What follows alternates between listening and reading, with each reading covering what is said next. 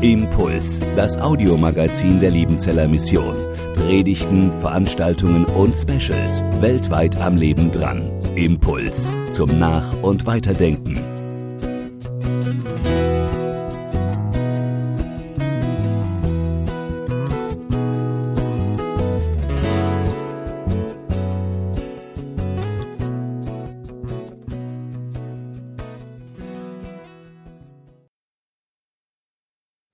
Gemeinde, Gottes Segen, was ist das? Wir reden, wenn wir einmal genau hinhören, von viel Glück und viel Segen, wenn wir einen Geburtstagsbesuch machen. Der Herr segne dieses Haus, steht manchmal neben einer Eingangstür.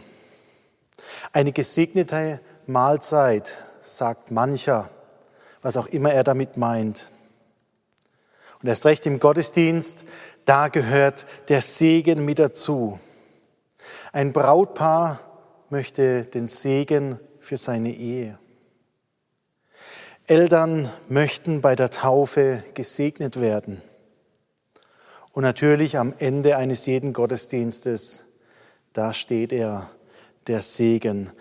Einige von uns denken vielleicht Musik und Predigt, sie sind mir wichtig, das Beten auch noch. Aber vor allem möchte ich nicht ohne den Segen in diese neue Woche gehen. Ein alter Mann, der kaum noch etwas hören oder sehen konnte, er wurde gefragt, warum gehst du regelmäßig in den Gottesdienst? Du bekommst ja nicht mehr so viel mit. Und er antwortete, der Segen, das ist mir wichtig. Segen, dem wollen wir heute Morgen nachspüren. Und der Bibeltext, den wir miteinander bedenken wollen, er ist eigentlich wie ein dreigliedriges Seil.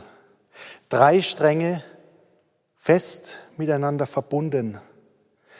Drei Stränge, die zusammengehören, die untrennbar sind. Auch wie die Dreieinigkeit, die wir an diesem heutigen Sonntag miteinander feiern. Ich lese uns den Predigtext aus dem vierten Mosebuch, 4. Mose 6, die Verse 22 bis 27. Und der Herr redete mit Mose und sprach, sage Aaron und seinen Söhnen und sprich, so sollt ihr sagen zu den Israeliten, wenn ihr sie segnet. Der Herr segne dich und behüte dich. Der Herr lasse sein Angesicht leuchten über dir und sei dir gnädig. Der Herr erhebe sein Angesicht auf dich und gebe dir Frieden. Denn ihr sollt meinen Namen auf die Israeliten legen, dass ich sie segne. Herr, heilige uns in der Wahrheit. Dein Wort ist die Wahrheit. Amen. Ein erster Strang, den wir heute Morgen miteinander bedenken wollen. Geht hin im Segen des Vaters, der euch behütet. Beim Beten, da falten wir die Hände und beim Segen. Brautpaaren wird die Hände aufgelegt. Die Handlung lässt spüren, dass da etwas Gutes geschieht. Das geht nicht nur durch den Verstand, sondern durch den Leib. Manche Eltern machen es so mit ihren Kindern oder auch an der Seelsorge, an Kranken. Sie legen die Hände auf zum Zeichen. So jetzt Gott über dir und Gott mit dir. Juden tragen bekanntlich im Gottesdienst eine Kopfbedeckung. Manche haben sie auch im Alltag immer aufgesetzt, die Kippa. Und diese Kippa, jene kleine runde Kopfbedeckung, die aussieht wie eine Hand, die auf den Kopf gelegt wird, zeichenhaft als die segnende Hand Gottes. Er behüte dich. Du sollst leben unter des Herrn Hut. Über dir ist also kein Nichts. Es ist keine Lehre und kein Fragezeichen, sondern über dir ist Gott, der Vater, der dich geschaffen hat, der Allmächtige und dein Erhalter. Er behüte dich. Wie gut sind Menschen doch dran, die so glauben und leben können. Und wie arm sind jene Menschen dran, die für ihre Ängste und Befürchtungen nur noch ein Toi, Toi, Toi haben. Die Hand auflegen.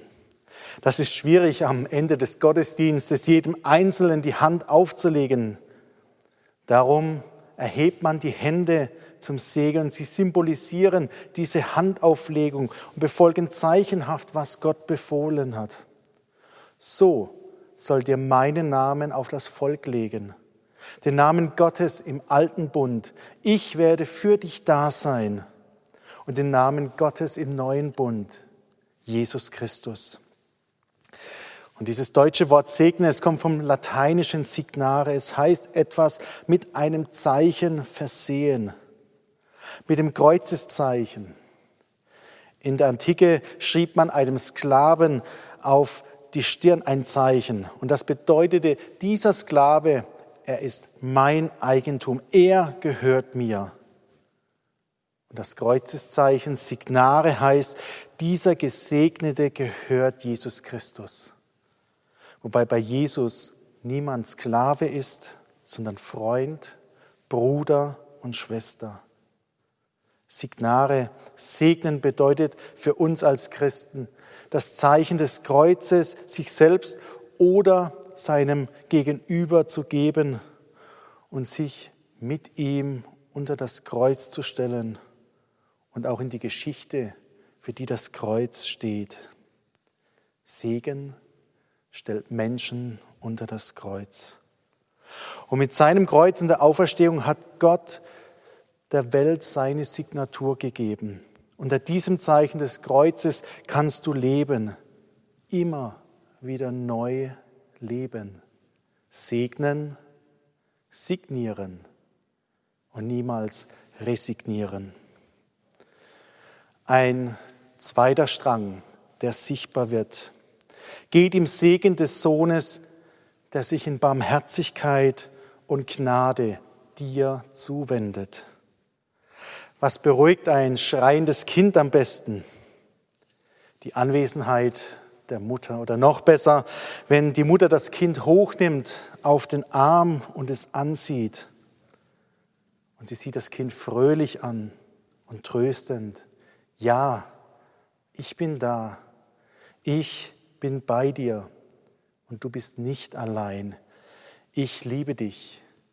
Nebenbei, Väter können das auch ganz gut. Das freundliche Angesicht von Mutter oder Vater hat für jedes Kind etwas Wichtiges, etwas Stärkendes, etwas Beruhigendes, etwas Hoffnungsvolles. Der Herr lasse sein Angesicht leuchten über dir und das heißt zuerst, Gott, er sieht dich. Nicht irgendwie, sondern er sieht dich freundlich an. So wie du jetzt gerade dran bist mit deinem Lachen und mit deinen Tränen, mit deinem Glauben und mit dem Zweifel, mit deinen guten Erfahrungen, die du vielleicht in den letzten Tagen gemacht hast, aber auch mit den schwierigen. Gott, er sieht dich freundlich an. Und da wird es hell, wenn Gottes Angesicht scheint, wie ein Scheinwerfer in dunkler, in finsterer Nacht die Dunkelheit durchbricht, das Ungewisse hell macht, neue Wege aufzeigt. Da wird es licht und leicht, wenn sein Güteblick leuchtet. Und da wird etwas anders, wenn der lebendige Gott segnet. Dass Gott uns im Segen gnädig ist, das ist nichts etwas abgehoben Frommes, sondern auch etwas sehr Irdisches. Was nannten unsere Vorfahren Segen? Sie nannten es Segen, wenn Vieh und Felder fruchtbar waren, wenn es genug Korn und Wein gab, wenn Kinder geboren wurden und am Leben blieben. Das ist Segen. Fruchtbares, gelingendes Leben. Und sie wussten, wir arbeiten zwar, aber wir machen nicht den Segen. Er kommt durch, durch unsere Arbeit, gibt Gott seinen Segen, aber letztendlich wir machen diesen Segen nicht. Wir haben es nicht in der Hand. Segen ist ganz irdisch. Wie oft behütet uns Gott, ohne dass es uns auffällt? Wie oft bewahrt er uns vor einem Unfall? Wie oft er uns jeden Tag mit gutem Essen, mit Kraft und Arbeit, mit schöner Musik und mit allem, was wir genießen können, versorgt. Gottes Segen wirkt jeden Tag auch in unserer Muskel- und Verstandeskraft. Wer vom Segen Gottes weiß, für den wird alles nicht selbstverständlich, sondern es führt zum Danken. Danke, dass du segnest, großer Gott. Was aber, wenn es nicht so gut läuft? Wenn Krisen und Konflikte kommen, Krankheiten, Unfälle, Konflikte und vieles mehr, Beziehungen zerbrechen und auch der Glaube droht abhanden zu kommen oder zumindest müde zu werden. Was dann? Ist dann der Segen weg? Bin ich dann nicht mehr ein Gesegneter des Herrn? Ist der Segen nur etwas für die gesunden Reichen und für arme Kranke nicht? Mein Segen dasselbe wie Erfolg? Bei diesen Fragen, da, da spüren wir schon, nein, wir kommen da auf ein völlig falsches Gleis. Was ist daran falsch? Die Antwort steckt in diesem einen Wörtchen, gnädig.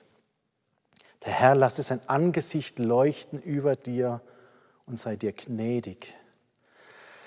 Vorhin sagte ich, gesegnet sein heißt, Gott sieht mich freundlich an und er signiert mein Leben mit dem Zeichen des Kreuzes.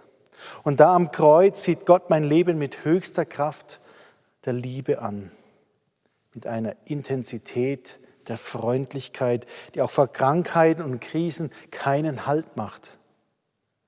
Gott sieht gnädig auch durch verschlossene Türen und durch Tränen hindurch. Gott, er sieht freundlich trotz allem. Da spricht der Segen etwa einem einsamen Menschen das leuchtende Angesicht Gottes zu und sagt ihm damit, du bist als gesegneter Mensch nicht vergessen, auch wenn du dich allein fühlst, mit deiner Krankheit oder mit deinen Fragen, die sonst kein Mensch sieht oder erahnt. Segen heißt, du gehörst Jesus Christus, auch trotz allem. Und da bekommen auch Sorgen ein ganz anderes Gesicht was in meiner menschlichen Perspektive dunkel und drückend bleibt, das wird, wenn Gottes Angesicht darüber leuchtet, verändert. Ich muss mich nicht in Sorgen zerquälen oder in Vorwürfe gegen mich selbst und andere Menschen, weil Gott mich gnädig ansieht. Kann ich auch mit mir selbst gnädig umgehen und auch mit meinen Mitmenschen gesegnet sein, unter Gottes Angesicht leben, das heißt auch, du bist nicht verloren, auch wenn dein Erfolg ausbleibt und du zu den Schwachen gehörst. Man muss kein erfolgreicher Mensch sein, um ein Gesegneter zu sein und unter Gottes Angesicht froh zu werden und in Frieden zu leben. Und das ist der letzte, das ist der dritte Strang geht hin im Segen des Heiligen Geistes, der dir Frieden gibt, mitten in dieser Welt.